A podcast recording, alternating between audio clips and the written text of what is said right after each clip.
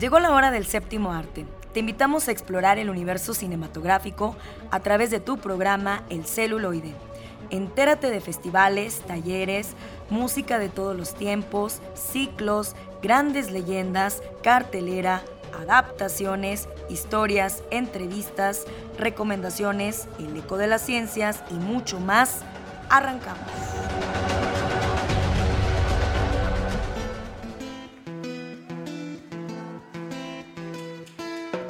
¿Qué tal amigos de Radio Universidad? Continuamos aquí disfrutando del 2023. Por favor quédense con nosotros porque Época de Oro homenajea a Katy Jurado con motivo de su natalicio en la voz de Alex Jara.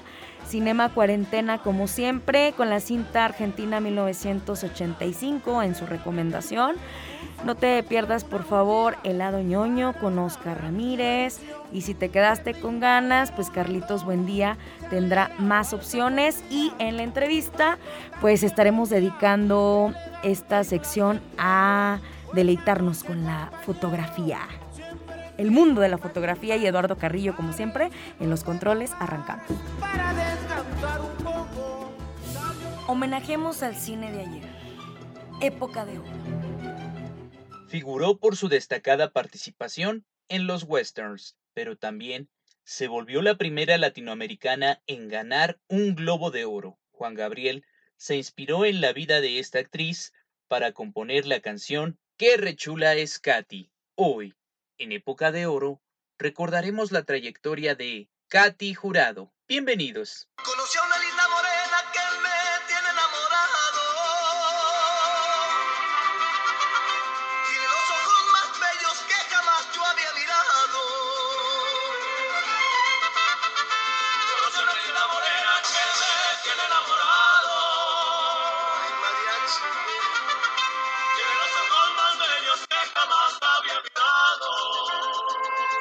Voz alegre de Juan Gabriel en memoria de Katy Jurado nos da la bienvenida a la emisión de hoy. Excelente sábado de cine para todos ustedes, amigos radioescuchas. María Cristina Estela Marcela Jurado García fue su nombre real.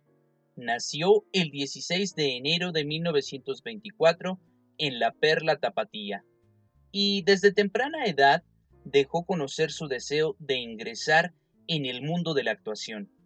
Sin embargo, sus padres se opusieron rotundamente a esta idea y provocaron que Katy Jurado no pudiera participar en una película dirigida por Emilio el Indio Fernández.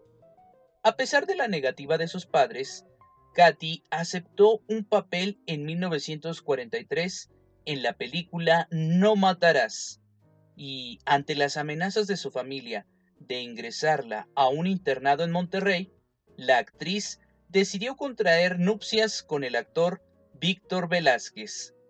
A raíz de su matrimonio, la carrera de la tapatía comenzó a despegar y participó en un sinfín de películas en las que se posicionó como una estrella del cine mexicano. Debido al tipo de personaje que solía interpretar Katy Jurado, en 1951 incursionó en Hollywood con la cinta Bullfighter and the Lady. Su gran oportunidad en Estados Unidos llegó con un enorme reto. Tuvo que aprender el guion fonéticamente, debido a que en ese entonces no dominaba el inglés. Se propuso aprender este idioma y un año más tarde tuvo una recompensa histórica. Junto a Gary Cooper y Grace Kelly, la actriz protagonizó High Noon. Por su actuación en este western, la mexicana se convirtió en la primera latinoamericana en ser nominada y ganar un Globo de Oro en la categoría de Mejor Actriz de Reparto. En 1954, de manera fortuita, Katy Jurado fue elegida para participar en Broken Lands, después de que la Oficina de Migración de Estados Unidos negara la entrada a Dolores del Río, quien originalmente encarnaría el papel con el que hizo historia la tapatía. Por su papel como la esposa india de Matt Devereaux, interpretado por Spencer Tracy, Katy Jurado se convirtió en la primera actriz latinoamericana en ser nominada al Oscar. Sin embargo, la mexicana no se pudo llevar el premio a casa, aunque trazó la ruta que posteriormente siguieron otras actrices latinas. Debido a su fama y belleza, grandes actores se enamoraron de ella. Katy Jurado reveló que mantuvo un amorío con Marlon Brando por alrededor de 10 años, pese a que éste tenía relaciones amorosas con otras dos mujeres. Asimismo, personajes de la talla de John Wayne, Tyrone Power y Ernest Borgnine, con quien se casó, cayeron ante los encantos de la mexicana. Tras su paso exitoso por Hollywood, específicamente en el género western, regresó a México y participó en varias producciones, desde películas hasta una telenovela, Te sigo amando. El 5 de julio de 2002, a la edad de 78 años, la legendaria actriz perdió la vida en el estado de Morelos. A lo largo de su trayectoria, Katy Jurado ganó cuatro premios Ariel, incluyendo uno en reconocimiento a su carrera, y fue laureada con la Bota de Oro en Estados Unidos en 1992 por su participación en 15 películas westerns. El 1 de febrero de 1994 recibió su estrella en el Paseo de la Fama en Hollywood. ¿Cómo no?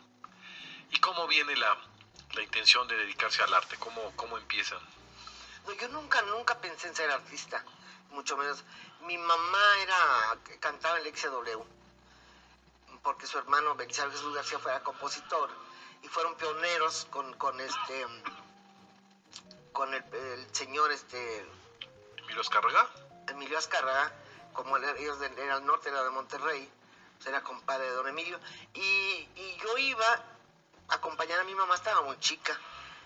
De ahí conocí al, señor Mauricio de la Serna, entonces que era un grupo que estaba, que estaba en la XW. Me regañaba tío Polito cada rato y decía, pero ¿cómo sabe? ¿Cómo sabe? Y digo, viene esa relación porque más tarde yo pasaba con mi mamá, pues pasamos por el, la farmacia de Regis, como usted sabe, ahí estaban toda la gente de cine. Aparte de que el papá de David Silva fue profesor de canto de mamá, don David. Emilio Fernández andaba consiguiendo dinero para la Isla de la Pasión.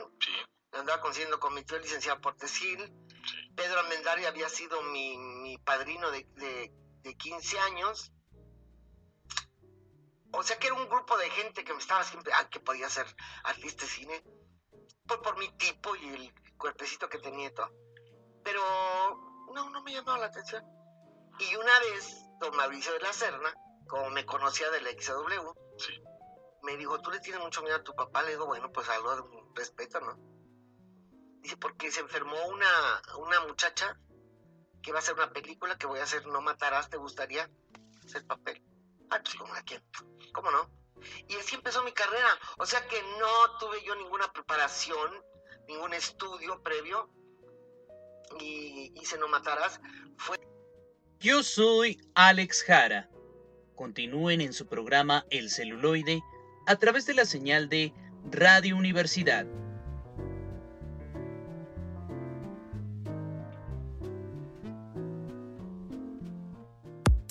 Llegó el momento de recibir a nuestros invitados. Escucha la entrevista.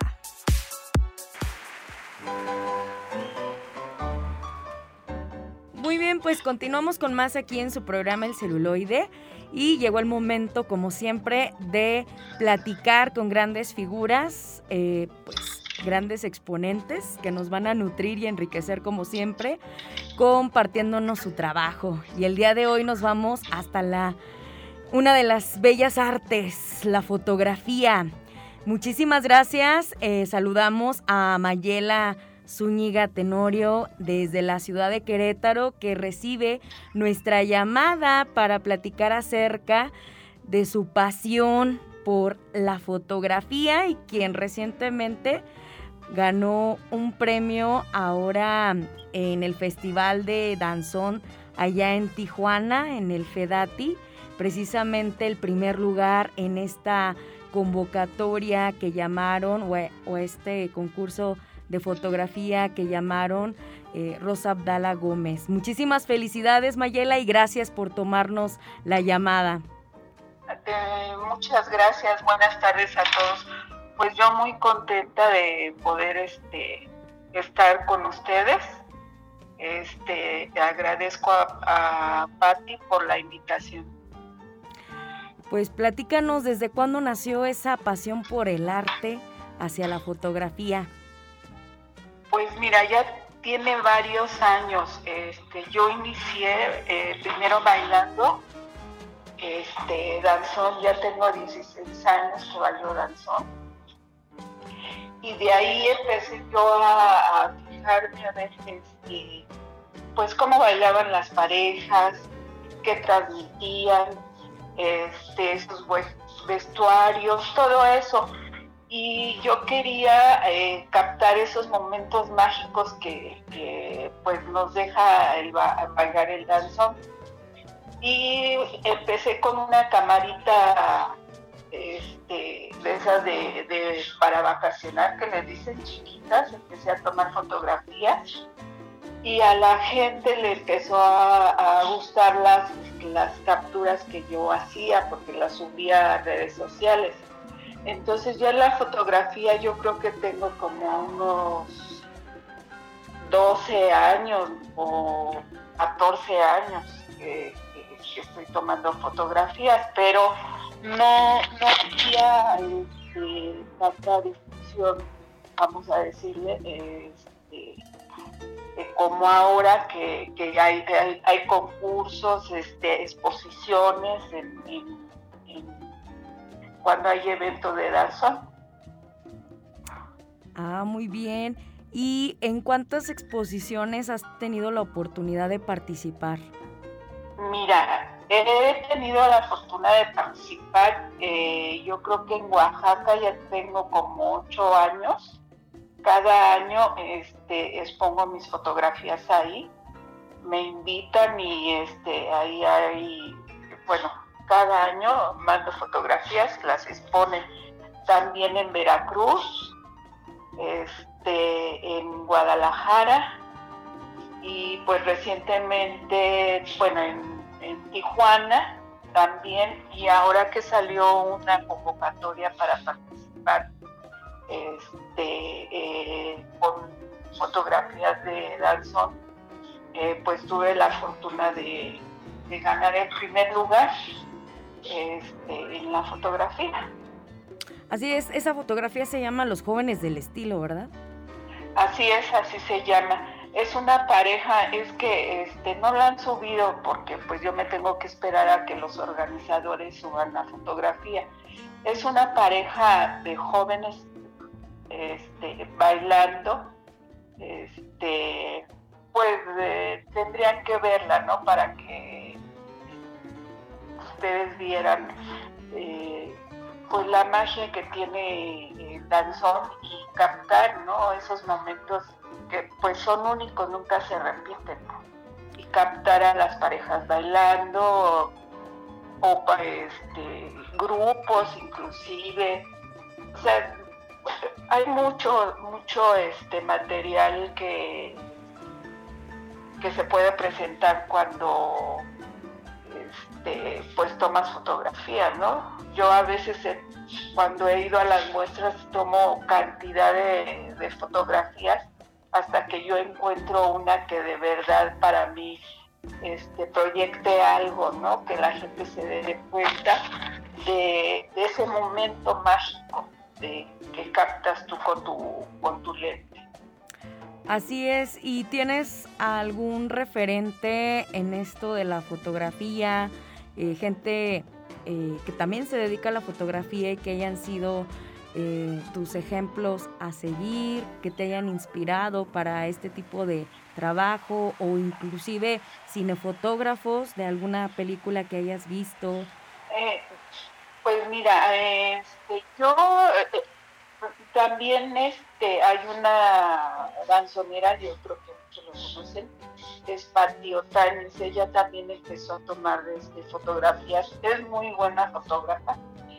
Y este, pues casi iba yo de la mano con ella, ¿no? Viendo cómo tomaba fotografías, pero también no necesariamente tenían que ser de, no tomo necesariamente fotografías de danzón, ¿no?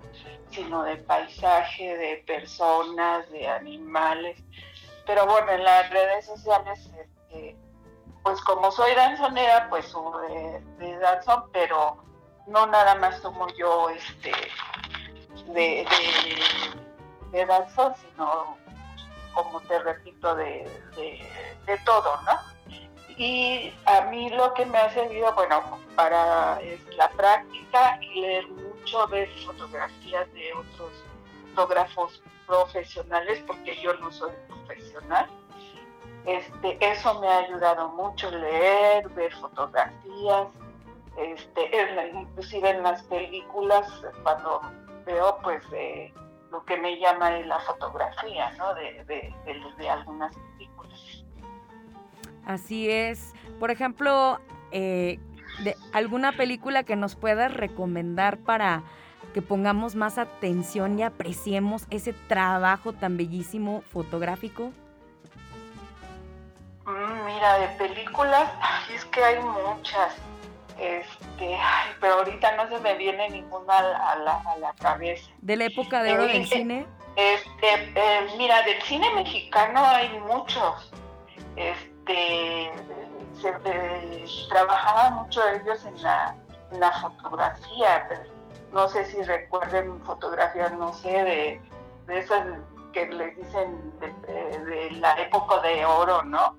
este, donde sacaban unos paisajes hermosos y, este, pues, bueno, al menos a mí me, emociona, ¿no? Ver esos paisajes tan hermosos que sacaban. Este, eh, eh, inclusive hay libros preciosos de, fotografía que, que dices, ¿cómo es posible que, que haya esto tan hermoso y lo puedan captar, ¿no? Con un lente de animales, este, inclusive cuando vas tú caminando a la calle, eh, los rostros de las personas, los gestos, tú puedes captar, pues cuando quieres, eh, es que en la fotografía te vuelves muy observadora. Ajá. Este, eh, te das cuenta cuando están pues tristes o están alegres o algún gesto, algún detalle, ¿no? De, por ejemplo, si lleva algún vendedor o cosas así, ¿no? Detallitos también, este, es importante, ¿no? Te digo, te vuelves muy observadora. Así este, Quieres captar, eh, pues, ese momento, ¿no? Muy bien, y para seguir tu trabajo, eh, ¿cómo te encuentras en las redes para poder apreciar esas fotografías y estar al pendiente de los jóvenes del estilo? ¿Cómo? No, no, no te escuché muy bien. Las redes sociales para seguirte y poder apreciar tu trabajo. Bueno, en redes sociales, en el Face, eh, en el Facebook estoy como Mayela Zúñiga este, y en Instagram igual Mayela Zúñiga. Para poder seguir tu trabajo y estar al pendiente de la publicación de los jóvenes del estilo. Sí, espero que ya en esto, bueno, que ya suba la fotografía para que pues ustedes puedan este pues darse cuenta, ¿no? De, de pues de mi trabajo, ¿no? A lo mejor este pues ojalá y les guste, ¿no? Este, tengo además pues muchas fotografías.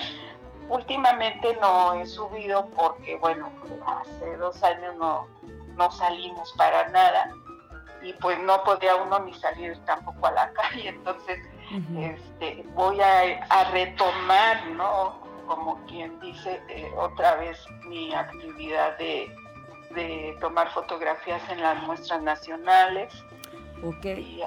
Te damos las gracias para continuar con el programa y, estar al pendiente también de tu trabajo a través de las redes. Así como no, Pati, muchas gracias por la invitación y que pasen buenas tardes.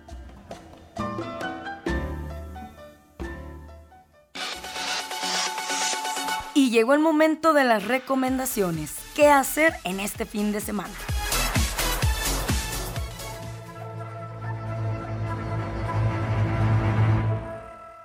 Muy buenas tardes a todos y todas. Este es Miguel Ángel Eja de Cinema Cuarentena y aquí les traemos la recomendación de la semana. Primero queremos comenzar comentándoles que este, nos encontramos como cada semana participando dentro del reto Cinema Cuarentena, cual consta una lista de 52 categorías, una para cada semana del año, donde iremos recomendando diferentes etiquetas como pues películas en específico de algunos directores, países, este, movimientos fílmicos, temáticas, etcétera, para que así las recomendaciones nunca se terminen. Sobre todo para, para, aprender un poquito más sobre la historia del cine y qué es lo que está pasando en la actualidad, ¿no? Y precisamente la película de la que vamos a hablar hoy nos va a dar muchas luces sobre lo que estamos viendo en la actualidad, ¿no? en, en el panorama cinematográfico. Eh, la categoría que tocaba en esta semana era eh, una película de corte histórico. Ya saben, ¿no? Puede ser una biografía, puede ser alguna película como La Batalla de Argelia que, que comenta algún este, hecho histórico de, de manera ya sea o más o menos fidedigna, etcétera. Pero pues bueno, ese fue, esa es la categoría que nos tocó. Y eh, pues bueno, quisimos hablar, quisimos este, hablar de una película que vimos recientemente que es Argentina 1985, la cual está pronto a salir en cines. Este, ¿por qué? Porque es una de las más grandes contendientes a los Oscars este siguiente año, ¿no? Es una película de las, una de las películas que más se ha hablado. Ahorita vamos a platicar, a ahondar un poquito más sobre eso. Entonces, como les comento, es Argentina en 1985, una película estrenada en 2022, producida obviamente en Argentina y dirigida por Santiago Mitre. La película cuenta con una duración de 2 horas con 20 minutos y como estamos acostumbrados a hacerlo durante esta sección, comenzaremos leyendo brevemente el argumento y después pasaremos a platicar sobre por qué vale la pena dedicar poco más de dos horas de nuestro tiempo en ver esta, este film.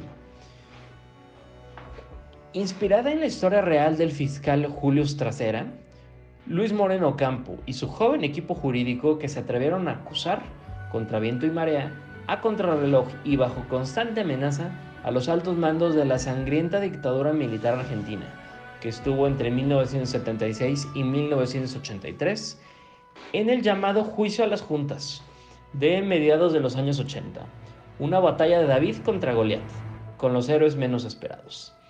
Y como se habrán dado cuenta, este es uno de los. Eh, este argumento es muy diferente al que nos encontramos normalmente en Google. ¿Por qué? Porque este lo sacamos de Film Affinity. Eh, en este momento Google no tiene como tal una reseña de esta película. Entonces, pues bueno, hay nada más el dato, ¿no? Ahora sí, ¿por qué vale la pena dedicar poco más de dos horas de nuestro tiempo en ver esta película?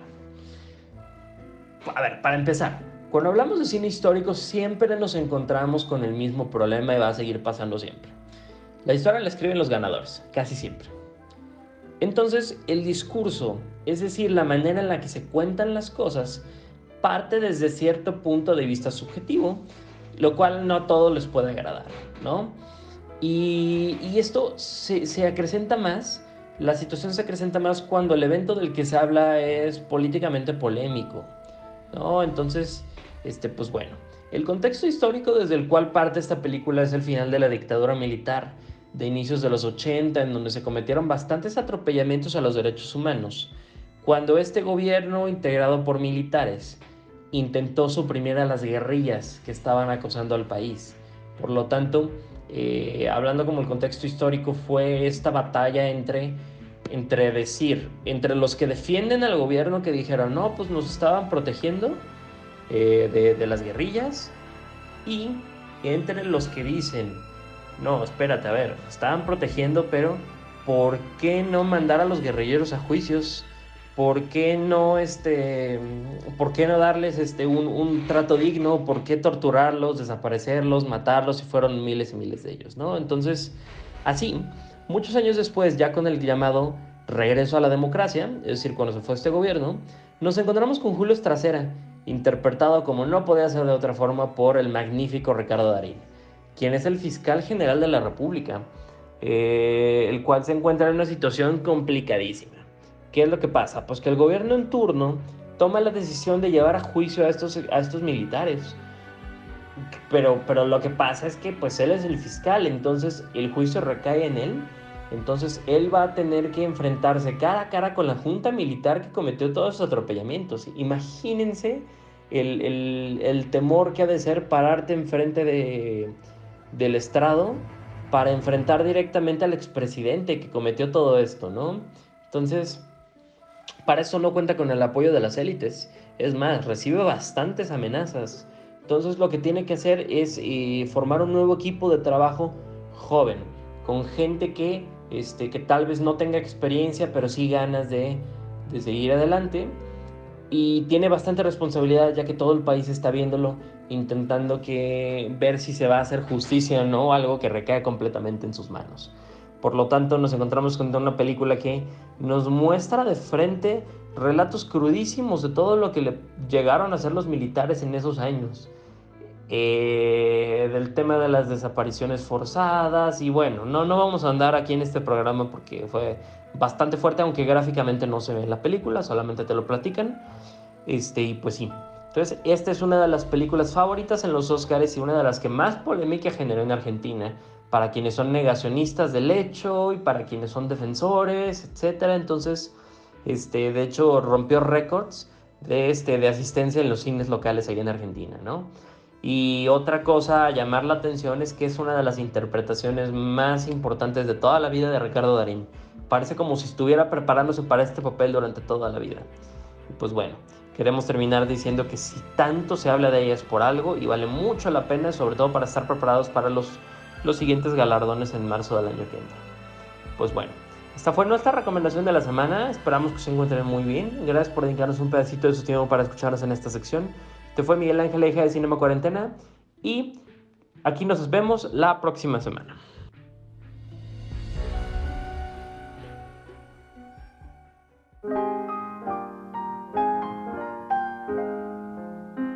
Bienvenidos a la sección de ficción, cómics y otras rolas donde ahondaremos en elementos de la cultura nerd. Adelante con esta sección.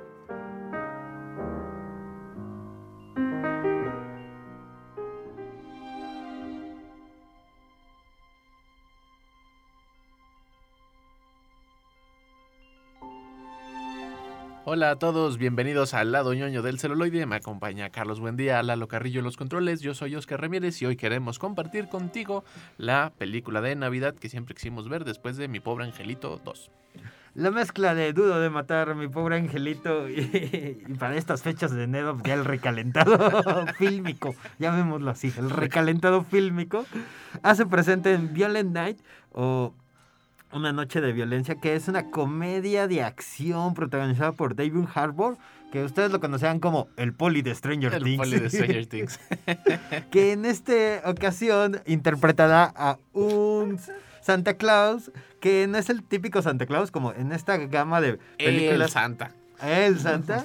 Es como, como esa película de Billy, Billy Bob Turner, que es como un género de Santa Claus, pero irreverente y malo. Así como borracho, grosero. En esta ocasión interpretada a Santa Claus, que es. Ese es como, como que en este universo sí existe, sí es de verdad, sí trae regalos, sí tiene poderes mágicos, pero también está como deprimido, borracho, hace las cosas como puede hacerlas, porque como que tiene esta obligación de, pero ya no le encuentra sentido, ¿no? A su trabajo. Y se encontrará con una niña que cree en él y que ha sido secuestrada por un comando armado, ya que su familia es como una familia multimillonaria, así como los Slim y los Azcárraga, que han tomado de secuestrar a la familia en una situación en donde ellos guardan dinero debajo del colchón y esta- este comando está buscándolo y ella está pidiéndole el auxilio a Santa Claus que dice, bueno, está bien, voy a cambiar por esta noche. Mi deseo de Santa. Sí, ellos, esta familia que está muy cerquita de la presidencia se robó dinero que vamos descubriendo en la película y que tiene todo el efectivo resguardado en la bóveda y de la casa y por eso este escuadrón de la muerte decide ir a secuestrar a la familia para poder entrar a la bóveda mientras eh, los padres de esta niña que todavía creen en Santa están teniendo ahí un problema como que están divorciando, están separados, traen ahí un dilema muy fuerte porque el papá no, no se puede enfrentar a la madre, que es así una jefa como de familia. matriarca de, matriarca la, de fuerte. la familia rica, de que todos dependen económicamente de ella, y entonces ella es la que toma las decisiones finales, ¿no? Así como, y así ¿puedo hacer esto? No. y es muy, es muy mala madre, ¿no? O sea, sí, sí se nota que sus hijos crecieron con traumas. Y este Santa, que pues llega a esta casa porque pues tiene que ir a repartir los regalos, decide pues beber un poco de whisky, cae ahí mismo en la casa, se queda en un silloncito de esos que dan masaje y se duerme mientras este comando invade la casa. Y tiene este dilema Santa de no es mi problema, me voy a ir, pero la niña que todavía cree en él y cree en la magia de la Navidad le pedirá este último deseo y em- empezará la violencia sin sentido y los chistes rancios a más no poder en torno a este, este Santa que luego descubrimos que es un Santa muy padre, porque es un Santa que su historia personal antes de convertirse a Santa era un guerrero vikingo. Sí, es una onda como muy mitológica, muy de... Como castigo de los dioses le tocó ser santa y entonces Yo ahora no sé lleva... si como castigo, yo siento que algo hizo que se lo ganó. Sí, yo, yo siento que sí es como el de. Era, una- un vikingo tan violento que, que Sí, así fue fue- como el de no tienes que cambiar y para cambiar te volvimos santa. sí, tiene un trasfondo. Yo creo que eso es como lo más padre de la película. Que crea a este personaje de un chiste, porque obviamente es una cosa bien.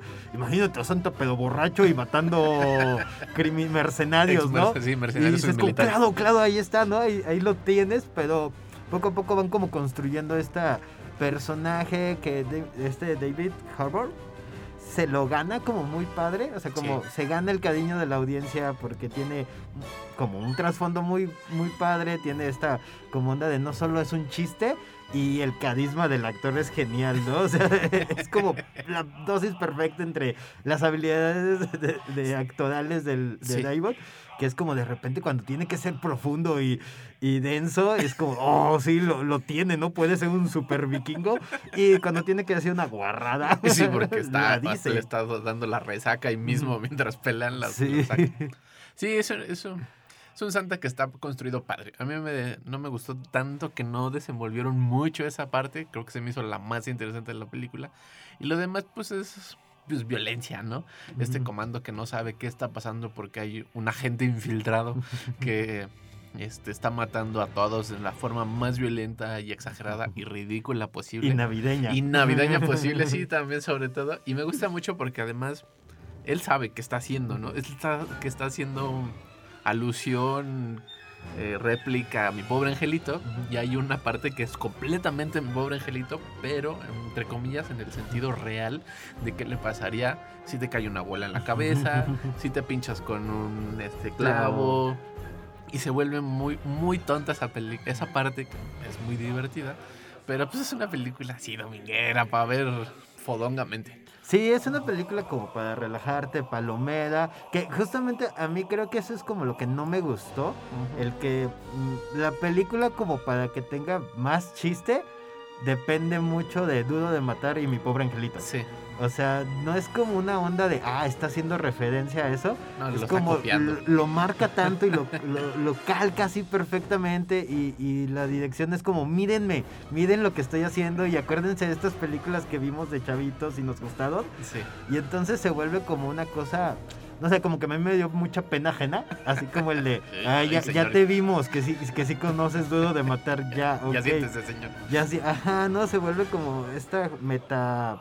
O sea, como utilizar el cine para hablar de otro cine, pero Sí. de una forma como, como muy evidente, ¿no? O sea, porque ni funciona como bien para la estructura de la película, porque lo, cal, lo mete como con calzador. Sí, cansa. Ajá, se cansa como muy rápido el chiste, no hay una referencia como que digas, ah, ok, esto es un homenaje, ¿no? O sea, te- creaste esta escena particularmente para rendirle honor a todas esas películas que nos encantaron de chavitos. Y en realidad aquí es como de, voy a copiar la trama tal cual de Duda de Matar y de Y mi pobre angelita. Y mezclarla con esta cosa que es nueva y que es más divertida y más interesante, que es el Santa borracho, que es el Santa violento, que es como estos mercenarios que son como súper sádicos, pero bien tontos. Pero son tontos, todos son Ajá, no, tontos. entonces es como estas dos cosas como que yo creo que no terminan de cuajar, ¿no? Sí, y al ahí final. es como de, mm, no sé, a mí me, me termina dando este de, ay, qué, qué penita, ¿no? O sea, como el de, necesitas como ver esas películas para poder entender o darle las licencias creativas de decir, ah, claro, es que los personajes son bien tontos porque en, en Mi Pobre Angelito Angelito. son bien tontos, ¿no? Entonces es como si tú nunca conociste, que no sé quién no haya conocido esas películas, vas y te quedas como de, pero, pues, ¿qué tiene que ver el radio, no? O sea, como de, ¿y eso qué? ¿Y, y por qué la niña hace esas trampas bien tontas, no? Sí, y además todo lo que permite como avanzar en la película pasa entre comillas mágicamente, ¿no? Y no es la magia de la Navidad, sino que es necesito que haya esa puerta, necesito que esté esa decoración, necesito que estén esas cosas ahí y las pone y funciona, ¿no? Esta parte donde pelea con el, el subcomando que los supuestamente los va a rescatar y resulta que también están comprados, que se pelean ahí en como en la cabañita que está cerca de la casa y es la escena más brutal y exagerada, muy a este, la mata zombies, porque pues, le corta a uno y con una podadora y se hace de un nuevo super este, martillote, porque su arma favorita de vikingo era el martillo. Y, o sea, y está bien, pero cuando ya la empiezas a juntar es como de... Yo sé que yo cuando la fui a ver yo sabía que pues iba a ser una cosa ridícula. ¿No? y está bien, no tenía por qué ser una gran película. A diferencia de las otras que ha habido de violenta, de santas violentos, del santa irresponsable y gruñón, que pues son tontas y sabes que pues así es y la película sabe que así es. Acá no, acá sí como que se la creyeron y quisieron construir esta historia como muy muy profunda, pero que al final no cuaja por pues, todas las malas referencias que están ahí puestas y mal puestas. Y sobre todo creo esta idea de los papás que también son muy tontos. Los, los papás creo que sí son como los peores personajes. Porque sí son como esta cosa de, ay, ya te amo otra vez. Ay, es que ¿por qué no? O sea, nos la llevamos tan chido juntos, pero no podemos estar juntos. Y es como, ¿y eso qué? Sí. o sea, como, sus conflictos existen solo para que la niña tenga conflictos. No porque naturalmente los dos sean como de, ah, no, sí se llevan muy mal. O, ah, no, el papá sí es bien irresponsable. Quiere a la hija, pero llega tarde y eso. Y es como, no, los dos son como personas muy chidas. pero no se llevan. Y Pero luego- se supone que se caen mal. Ajá, ¿no? ¿no? Algo pasó que se tuvieron que divorciar. que creo que es esto, ¿no? O sea, como la película tiene ideas muy padres. Sí. Y los momentos más brillantes de la película es cuando ella es su propia película. Así como de. O sea, como toda esta violencia que tiene, exagerada, navideña, ¿no? El- esta como discusión que tienen los maleantes sobre. ¿Cómo hizo para meterse por la chimenea santa?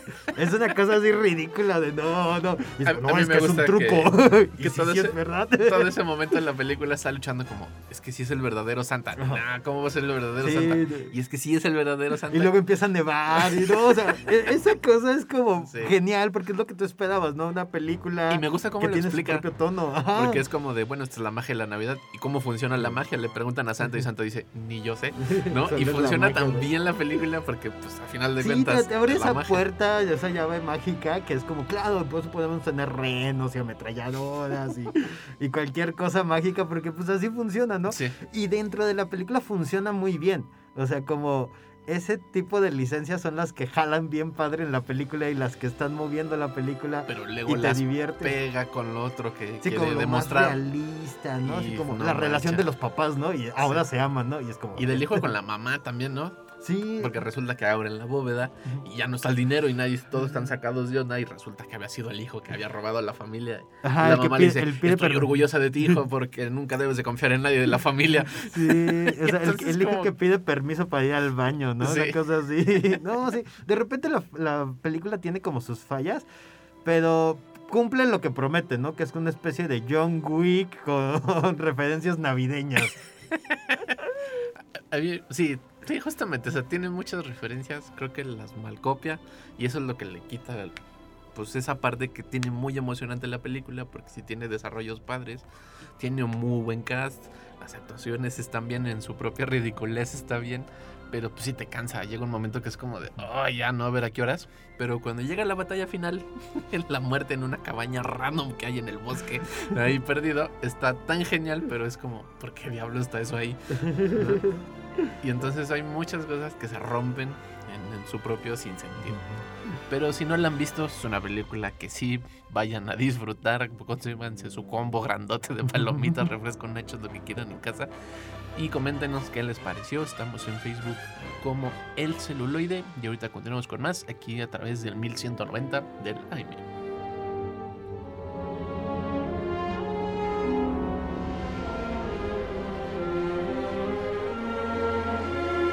Les voy a hacer una recomendación que no pueden rechazar.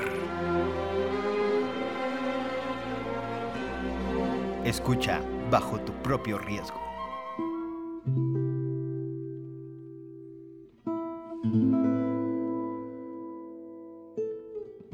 Hola amigos y amigas de El Celuloide, yo soy Carlos, buen día, se encuentra conmigo Oscar Ramírez. ¿Qué onda? Y el día de hoy les traemos la película de un niño de verdad, escrita, dirigida Por otro niño de verdad. por otro niño de verdad, que es nuestro gran querido Guillermo del Todo. Estamos hablando de Pinocho, la nueva película de Guillermo del Todo. Bueno, ya no está tan nueva, pero La sigue, más reciente. sigue siendo nueva si la acabas de ver.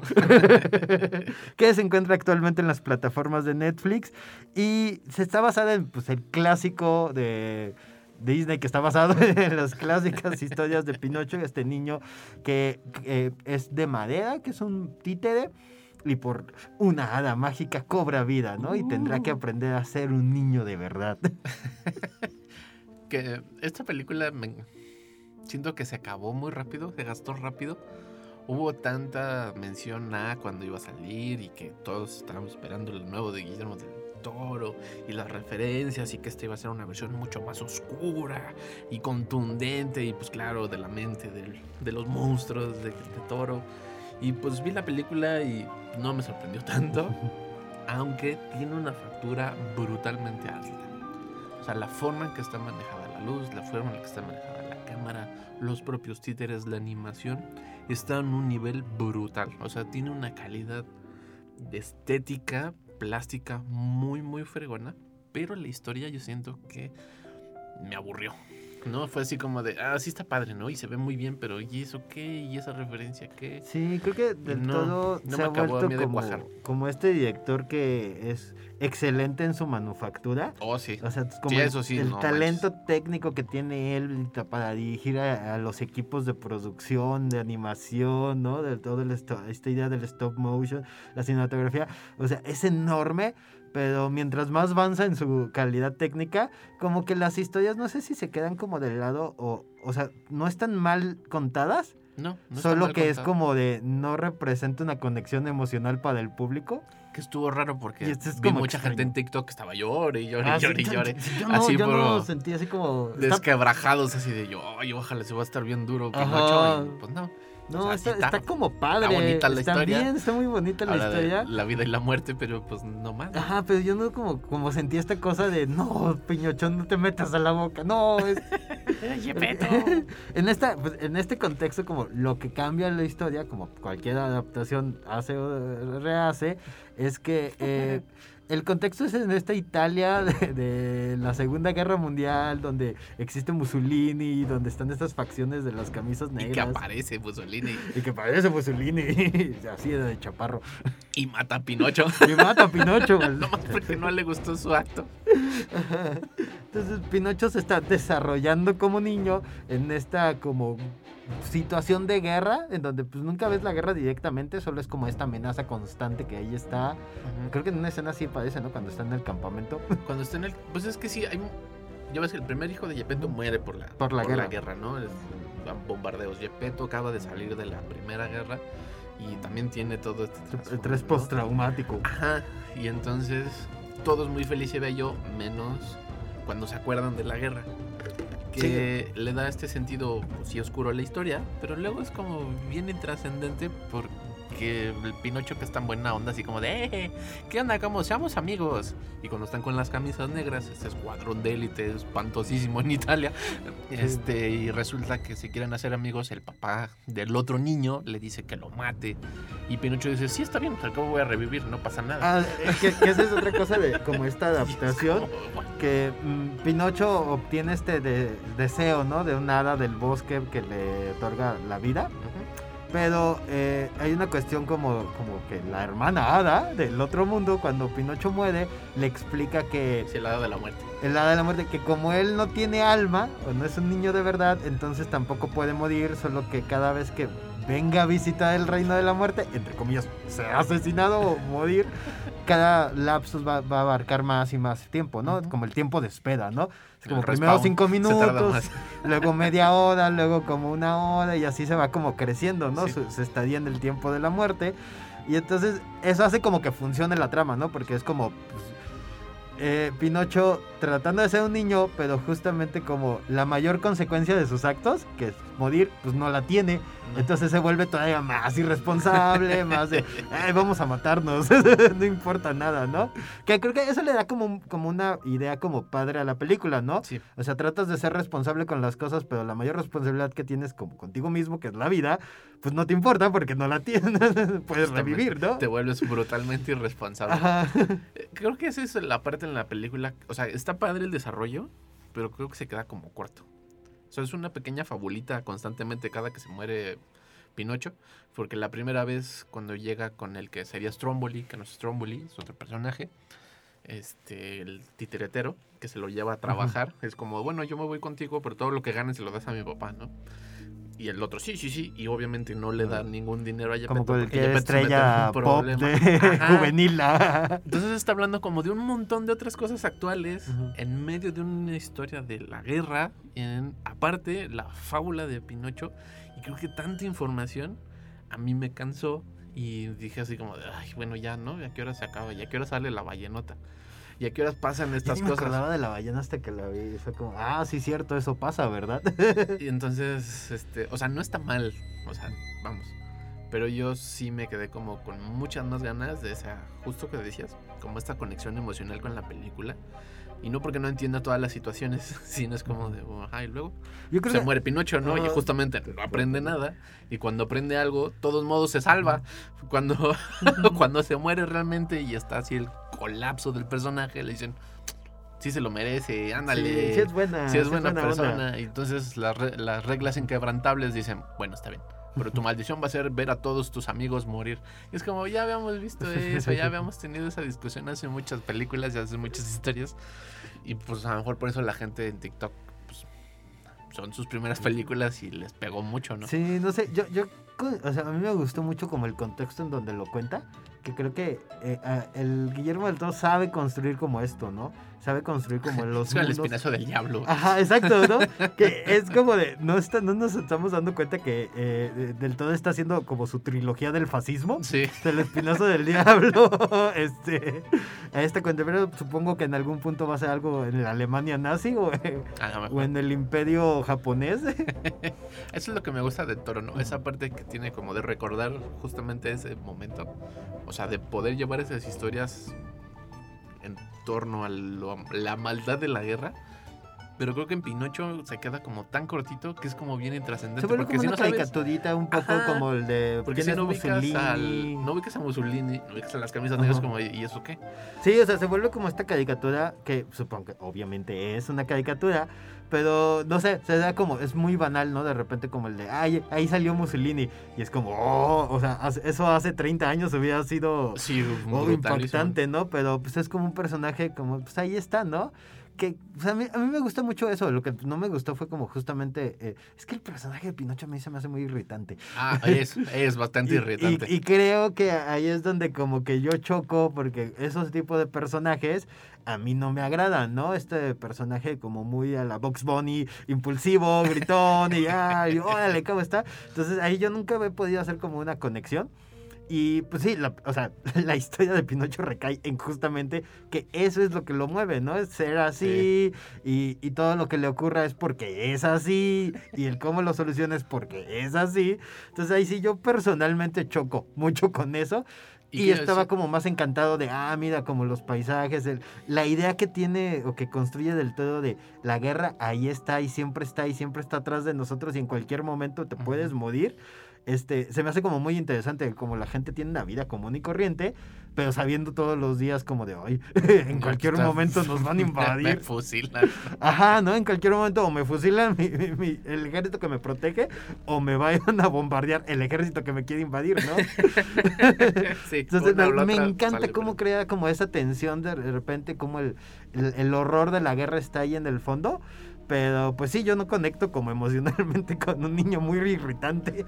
A mí también en esta idea de que Pinocho es odioso, porque es odioso en su Sí, está diseñado para ser es así, ¿no? es así, ¿no? No porque sea nomás algo como personal que tengamos. Pero todo eso le dio un montón de trasfondo a Yepeto y un montón de trasfondo a Sebastián Grillo. y que nunca refleja en la película. Nunca refleja y cuando ves las entrevistas, cuando lees las entrevistas, Guillermo del Toro habla de Sebastián el Grillo de una forma así como el personaje que construyó. Habla de Yepeto y Yepeto es el que va a todos lados como el personaje que está creído. Y la historia ni siquiera es de ellos dos. Aunque la hacen avanzar, es intrascendente porque le gana el niño odioso de madera que, le es da el igual protagonista, de ¿no? madera, ¿no? Así se llama la peli. Y, Y es el protagonista, sí está bien, ¿no? Pero como, como el protagonista está como, lo va a decir como vacío, Sí, es, en su está- construcción de es personaje. está hueco. Está hueco, güey. Así, porque, o sea, las pinceladas que tienen los demás personajes son como mucho más interesantes. El hecho de que este Pepe Grillo sea como. Sebastián. ¿Sebastián? Se llama Sebastián. Ah, dice, llama Sebastián. Ah, Sebastián bueno. J. Grillo. Este tiene como esta idea de. Él está conectado con Pinocho porque él es su hogar. Sí. Porque es del árbol donde él decidió como irse ya como de... A vivir al campo. a vivir al campo y escribir la, la gran novela. Entonces, esa idea como de el escritor que tiene que cuidar a este niño para poder terminar su misión de... eh, Se me hace una cosa genial. Está bien chida esa Está construcción. bien padre y todo eso, pero es como de, pues nada más es para explicar a este personaje que tiene que girar alrededor de un personaje mayor, ¿no? Sí, y que sale al principio, Y que es más medio en interesante. medio, y al final es como le dice al hada este de la muerte, dale chance, sí, sí es buena persona, yo la, yo me equivoqué y no hice mi trabajo, pero él sí se rifó. Ajá, ¿no? Así como, soy su aval. Ajá. Porque además es el conocedor del mundo que ha viajado. Y, o sea, el personaje este de Sebastián es muy chido. Sí, y, y lo le- mismo con Yepeto. Ajá, Yepeto ¿no? tiene Es, una este papá que está sobreviviendo en la guerra, que tiene traumas así por donde lo mires, que fue como un gran persona, o sea, una gran persona en la comunidad y tocó fondo cuando se le murió su hijo y se volvió el señor borracho alcohólico que nunca acabó la chamba. Y tener un niño de madera no lo hizo mejor persona. Sí. Es una cosa como muy curiosa. Es una cosa que yo digo como de, no, no pasa nada si te la pierdes, pero tampoco te la vas a pasar mal. No. No, es una gran manufactura. yo sí la recomiendo que la vean justamente por la factura, ¿no? O sea, cómo está la cámara, todo lo que implicó los escenarios, los súper detalles. Me gusta mucho la película en el sentido de creo que hace visible el trabajo de toda la gente que menos, entre comillas, importa en una película, ¿no? O sea, quien diseña el vestuario, quien hizo las actuaciones, el doblaje, las ciudades, cómo pusieron la cámara, cómo construyeron pinochos así de enormes para que funcionara con la perspectiva de la cámara. Es una cosa impresionante. Así que vean la Pinocho de Guillermo del Todo, se encuentra actualmente en la plataforma de Netflix. Escríbanos a Facebook, nos encuentran como El Celuloide. Si les gustó, si no les gustó, alguna recomendación que nos quieran hacer, Ustedes Y- bien Pinocho. pueden escuchar este y otros episodios en Spotify. Nos encuentran como El Celuloide Radio Universidad y sigan escuchando el 1190 de AM. Chao.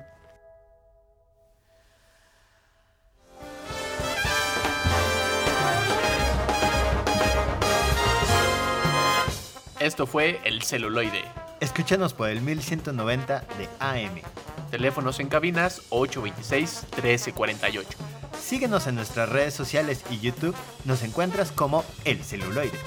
Dirección de Radio y Televisión de la Universidad Autónoma de San Luis Potosí.